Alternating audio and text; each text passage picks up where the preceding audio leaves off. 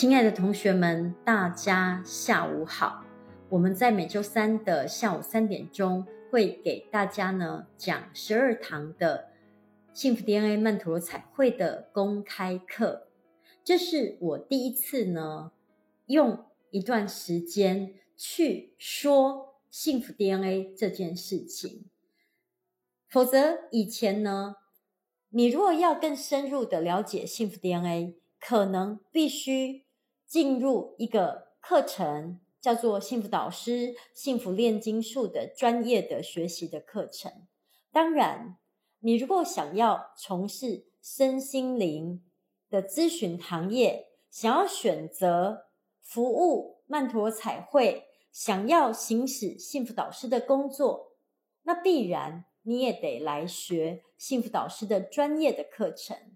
但是呢，平常那老师讲微课，可能都在讲爱啊，讲财富啊，讲怎么样逆袭负债啊，怎么样跟亲子有好的关系啊，讲两性，讲让爱回家，讲比较柔性的内容。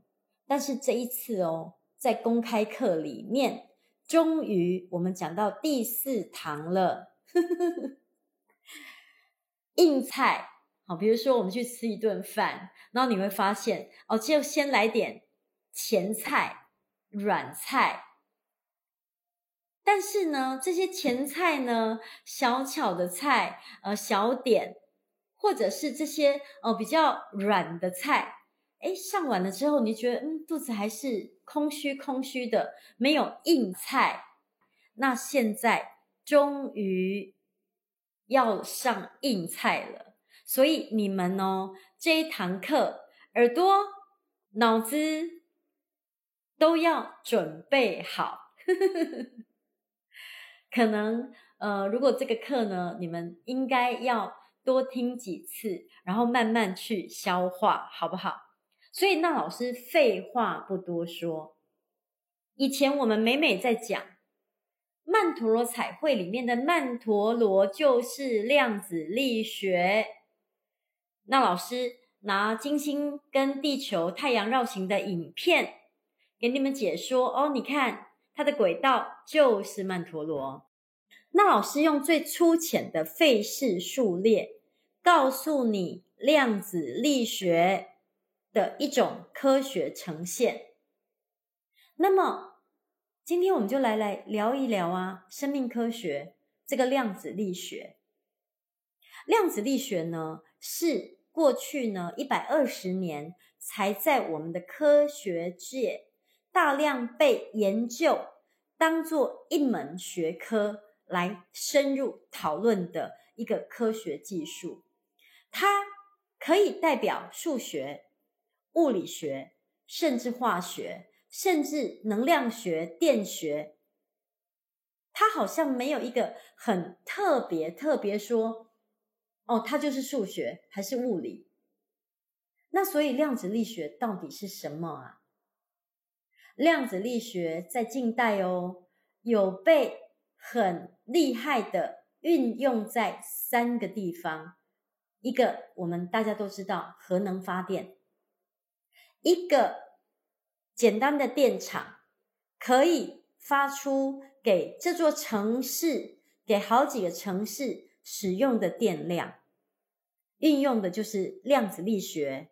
这个核能小小的量子就可以发出大大的能量。第二个就是我们现在常常在用的这个网络，网络的传输这些应用也是根源于量子力学。还有一个很恐怖的，刚刚那老师先说那个，我们听了觉得啊好开心哦，量子力学好棒棒哦。但是还有一个很恐怖的，那两颗原子弹，我们曾经人类哦，在这一个世代的人类的历史里面，曾经把量子力学用在战争，当然。上一次的战争呢，很棒。我们用量子力学的原子弹核能，终结了可怕的战争。所以，相对的，量子力学到目前为止带给人类社会还是相对美好的一个动能。那什么是量子力学？其实，量子力学它一直在讨论的内容就是宇宙的能量，就是宇宙的起源、生命的起源、能量的起源，其中。最重要的就是时间跟空间的讨论。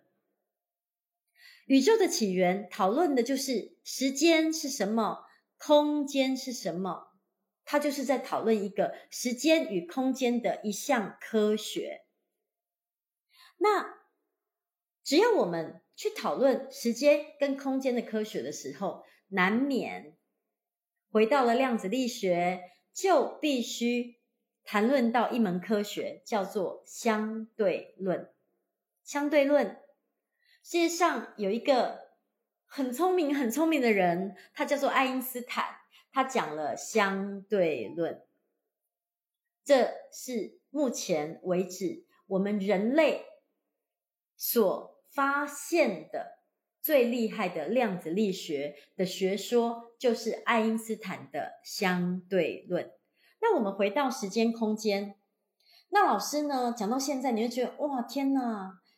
我们只是一般的妇道人家，我们来听什么相对论、宇宙的起源、宇宙的能量要干嘛？但是今天哦，幸福 DM 曼陀罗彩绘哦，运用的就是曼陀罗这个宇宙的能量，这个量子力学作为我们疗愈的工具啊。所以你们呢，就姑且耐心多一点，耐心听一下好吗？好，那我轻松的讲，比如我们讲时间跟空间好了，平常我们运用的最多的哦，时间空间互相转换、互相交换能量、互相推进能量，最常运用的就是我们去搭高铁。现在你开始脑补你的画面哦，比如当我呢买了高铁票，进了站，我就坐进了一个盒子里，就是那个高铁车厢，是不是就是一个盒子？这个盒子就是一个空间。然后呢，诶，这个盒子就开始移动，它用空间的速度，它用时间，比如说哦，两小时，我从上海到了北京了，或者是我搭上了这个飞机，那飞机呢也是一个盒子，这个盒子这个飞行器就是一个空间。当这个空间呢用速度的时间去换算，它就带你快速的移动到另外一个空间去，你就从上海到了北京了。待会你们就把这段话从头再听一次，再听两次，再听三次，你就能够体会到，我们用一个空间，我们把自己装到一个空间里面，然后我们用时间去换取了一个空间，那空间的速度去缩短了时间，这就是时空互换。时空相对的在互相推移的一个互作用，而我们每天都在日常生活中运用这个能量，其实它就是最简单的量子力学的生活运用。我们人类哦，从走路到我们坐自行车，我们。坐马车，我们骑马，我们骑大象，到我们坐汽车，我们坐绿皮车、火车，我们搭高铁，以至于现在我们搭飞机，它就是一个时间、空间的交互作用。时间化作速度，速度化作空间，空间化作时间。的交互运算、交互作用，你不要以为你搭高铁不是科学，我们每天在搭出租车，我们每天在搭高铁，我们每天在坐飞机，都是科学的运用。那么，贩夫走卒哦，都不需要理解科学，我们已经会运用科学了。这个是这个时代的方便性哦，我们都不需要理解量子力学，我们已经在用电了。我们都不知道什么叫做量子力学，我们已经在用 WiFi 了。这是这个时代哦，每一个贩夫走卒、凡夫俗子的方便性。那么，你可以说生活不是一个科学吗？你可以说生命。它不是一个科学吗？用刚刚那老师说的，我们每天在搭高铁啊、搭飞机，它就是一个时间、空间互换的一种科学。那么，我们回到相对论。其实，那老师第一次听到相对论的时候是在初中的时候。哎，我觉得这个人呐、啊，讲得很有道理耶。可是当时哦。我觉得相对论是感情的，是情感方面的，不是数学方面的。怎么说？那时候老师们呢，给我们解说相对论是这样子。他说，如果你跟一个很讨厌的人在一起，哦，你就觉得很烦，时间怎么过得那么慢？老师就举这个例子。然后，如果呢，你跟一个你很喜欢的人在一起，哇，怎么三小时一下就过去了？就要说拜拜，就要回家了。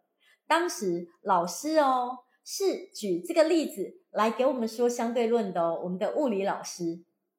哎，我说，哎，对，哎，一个科学家，一个爱因斯坦，他呢来给我们解说时间是相对的。哦，对啊，对。我跟那个很讨厌的人在一起，哦，真的是度日如年，对不对？比如说这门课，好，数学课，我很讨厌，哇，真的，一门课只有四十分钟，好像好一个世纪那么久，好像一辈子那么久。但是这门课呢，如果是游戏啊、玩耍，哎，怎么一会儿这个课就结束了？好像时间过得特别快。当我的物理老师用这个方式在解释相对论的时候，你有没有觉得他一点都不科学？反而哦，我觉得，哎，爱因斯坦是一个文人吗？是一个编剧吗？还是他是一个文学类的人？因为他讲的东西好感情哦。好情感哦，你们有没有觉得？但是情感就不科学吗？科学就不能情感吗？还是这是我们太自私的偏见呢？我们在讲相对论，用这个例子来讲相对论，你能理解了吧？比如说等人，哦，烦死了，对不对？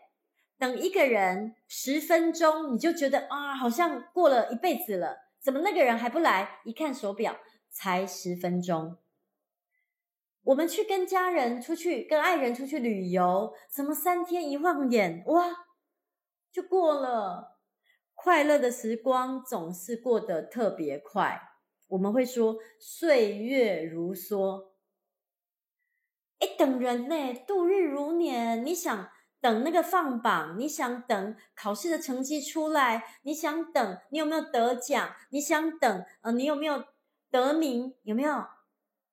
一天下来，哇，度日如年。这个你有没有体会到？用一个生活层面的说法去解释相对论的时候，你就能懂了。所以谁说生活不是科学？相对论呐、啊。这个理论只有用这种方式来诠释，大家都听懂了，大家就在这会儿呢，都成为了科学家。然后那老师要往下哦，要往下讲的这第二趴，然后大家就嗯，又进入了一个另外的时空，如入无里雾中。但没关系，我觉得我们就是一次又一次，再一次的去熟悉科学，生活就是一场科学，生命就是一场科学。当你可以这样的理解的时候，你的生活习题、你的生命习题就会变得比较容易。所以，我们常常在生活层次就会去看见科学，对不对？就像刚刚老师讲的，你在等人就觉得度日如年；你在跟别人欢乐的时候，你就觉得时间过得特别快。这就是我们所说的相对论。所以今天哦，我们解释相对论就解释到这里，让你们觉得哦，诶，我好像能懂哦。然后，那老师丢出一个问题来给你们，好吗？我来问大家：时间是什么？什么叫时间？很多人说，宇宙存在是公平的，给每一个人二十四小时一天。他给马云呢，也是一天二十四小时；他给你我也是一天二十四小时。干嘛马云人家一天挣一个亿，甚至十个亿，但我们一天呐、要挣十块钱都不容易。为什么？为什么？为什么呢？那你说存在是公平的吗？这一天二十四小时，真的每一个人的一天就是二十四小时，就是公平的吗？那这是今天那老师要你好好想一想的哦。比如说，我遇到一个个案，他说：“哦，那老师，我画图画了三年了。”诶，有人会这么说，诶，我就会问他：“你画图，你画要生三年的意思吗？你是在告诉我你画要生三年了吗？”哦，这个个案说：“哦，没有啦，我就想画的时候画一画，我平均。”一天画多少？那这个说法其实就不科学，代表哦，他这三年里面画图的日子、画图的时间、画图的数量少少的、少少的，三年将近一千个日子，三年是一千多个日子，他其实啊。没画几张，所以如果有一个人说我要生画三年了，我会说哇，你好厉害哦！我会跟这个人讨论这三年中，他画了三年的要生，他有什么获得？同样的啊，我说哦，我学钢琴学了三年了耶，这句话科学吗？除非我说。我每天弹琴，弹三小时，这样的事情我做了三年了。就是我每天弹琴弹三小时，我弹了三年了。那这句话代表什么？你们就会想，哦，这个人他的琴艺，他的弹琴的技术一定很厉害。这两者的说法就很科学了哦。那这就是时间的意义，时间的意义。所谓时间呐、啊，是这样的一个存在。如果在这一天里面你啥事都没做，那么这一天你的时间是没有内容的，就是空的，所以你根本。就没有积累这个时间任何的意义。如果这一天你做了很多很多很多很多很多事，这一天二十四小时哦，你在里面填充了内容。今天这二十四小时是有内容填充在里面的，那么这个时间才有意义。于是，时间这个能量呢？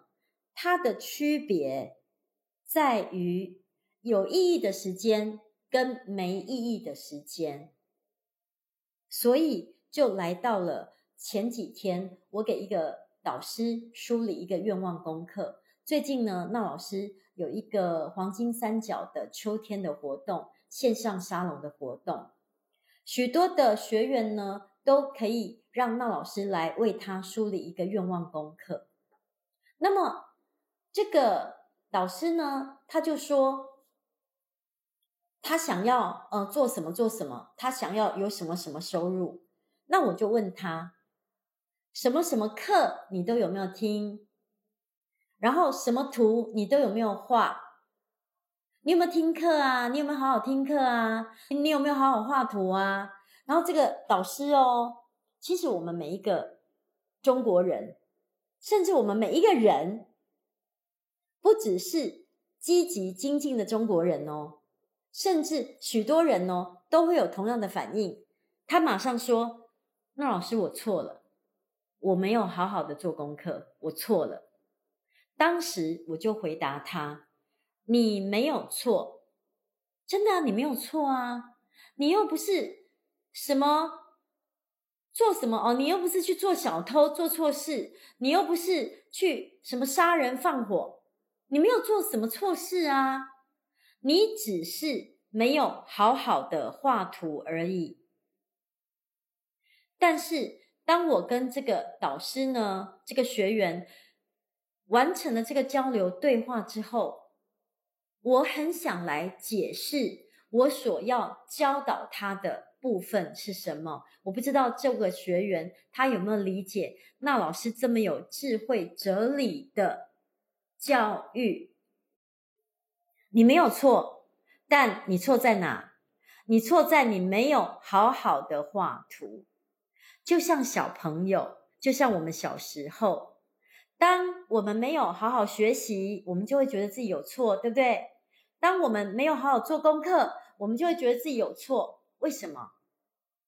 因为存在宇宙给了我们一天二十四小时的时间，父母给予我们这个生命，结果这二十四小时呢，我们应该要好好的把时间填满、充实。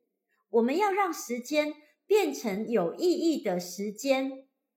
但是我们却没做，所以一个学生没有好好学习，诶，就是错，不是他有错，是他浪费了时间，没有充实时间，没有让时间成为一个可堆叠的空间，可堆叠的意义，可堆叠积累的事实。就是一个人没有时时刻刻的做做做做做，让那个时间成为有意义的时间。那么这样的一个人就是错。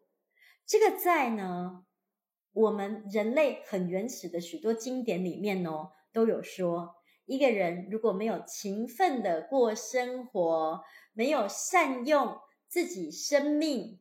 所有的时间就是一个原罪，就有罪。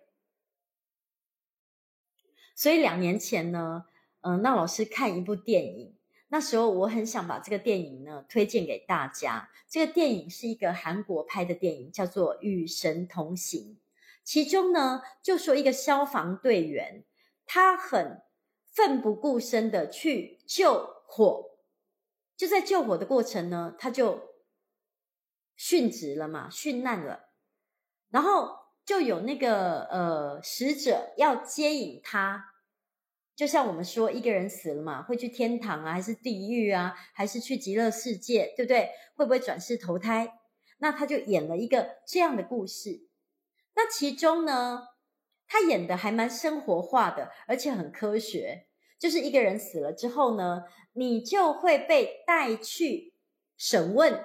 不要说审判啦，审问，审问什么？就审问说，你过去这一辈子，你到底有没有活得好好的？然后第一个哦，第一个审问的关卡就是这个人有没有善用时间、勤奋工作、认真生活。哎，坦白讲，他讲的就是一个人有没有把自己这一辈子的生命，这每一天的时间都充实，让时间有内容。所以存在是公平的，他给每一个人一天二十四小时。结果呢，他把二十四个小时给了马云，结果马云呢，从早工作到晚，而存在呢，把这个一天二十四小时给我们。结果我们每天一天二十四小时都在干嘛？抱怨、骂人、吵架、发呆、浪费时间、言不及义，有没有？所以时间其实是一个真真实实能量的存在。当你把时间用在好的地方，那这个时间。就成为了好的积累。当你把时间呢空掉了、浪费掉了、虚值掉了，或者你们都用时间拿来干嘛？说别人、骂别人、怪别人、吵闹，那么这些负向的时间使用，会不会把一个人的人生推向负向的能量呢？现在你们终于明白了，生命是一个非常非常科学的事儿。为什么马云之所以成为马云，而我们之所以成为我们，最大的根源都在时间。一个人怎么样去运用自己一天二十四小时这个时间？你是把它拿来做很有意义的事，还是你把时间呢都放空，都浪费掉了？还是最糟糕的，你把时间都拿来吵架、抱怨、冲突，嗯、呃，骂别人，把责任推卸给别人，都说别人不对。你是把时间拿来做负向的填充。这三种人的时间，你要怎么运用呢？你要把你的时间都填满有意义的事，还是你把时间都浪费掉了？还是你把时间都填满负向的东西？那今天，那老师就把这个问题丢给你们，你们自己可以分辨，可以决定哦。这样有没有很轻松啊？用一个非常轻松的方式。在了解生命就是科学，生活就是一门科学。你怎么对待你的时间？把你的一天二十四小时怎么使用呢？谢谢你们，我爱你们，因为有你们，我真的真的真的非常的幸福。